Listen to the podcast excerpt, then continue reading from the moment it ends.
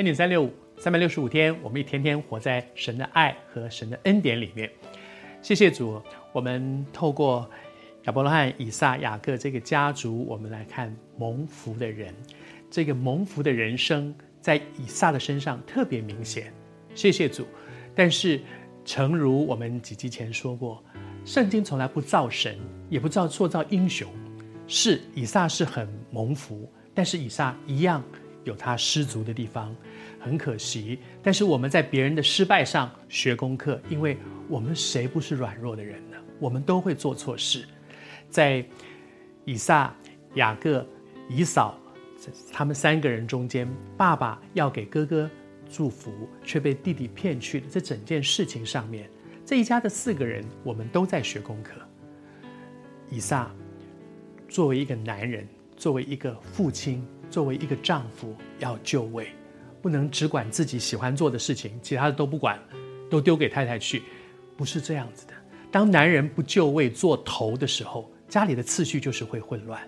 所以，这个家庭里面，不管婆媳的问题、兄弟的问题，其实非常多的时候是一个男人肯不肯站在神给你那个头的位置上。至于这个女人，求主施恩，做母亲的爱孩子，这是天经地义的事。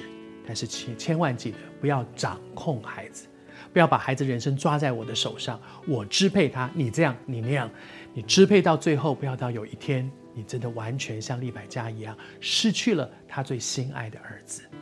而以扫呢，提醒我们，你不要随便轻忽面对属灵的事情。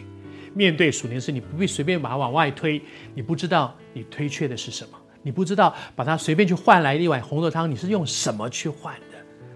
圣经后面讲到说，以扫暴哭大哭，非常伤心的哭，因为他发现他没有了那个长子的祝福。可是他真的不知道当初的那个轻忽的动作，其实带来他多大生命的损失。我们也常常被提醒。求主施恩，帮助我们面对属灵的事是更谨慎、更战兢，不要随便推却一个侍奉。你不知道你推掉的是一个多大的祝福，不要随便的去在许多属灵的事上马马虎虎。你不知道神在天上鉴察，他在看我们。求主施恩，以扫也是我们的见解。至于雅各，求神施恩，人种的是什么，收的也是什么。不要自欺，神是轻慢不得的。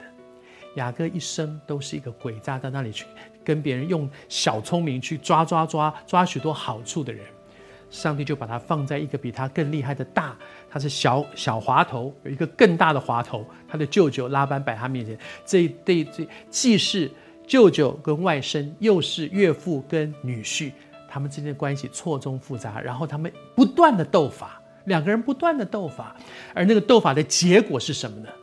雅各。最后说，他在去见法老的时候说：“我的一生年日又短又少又苦。”但是人生可以不是这样的。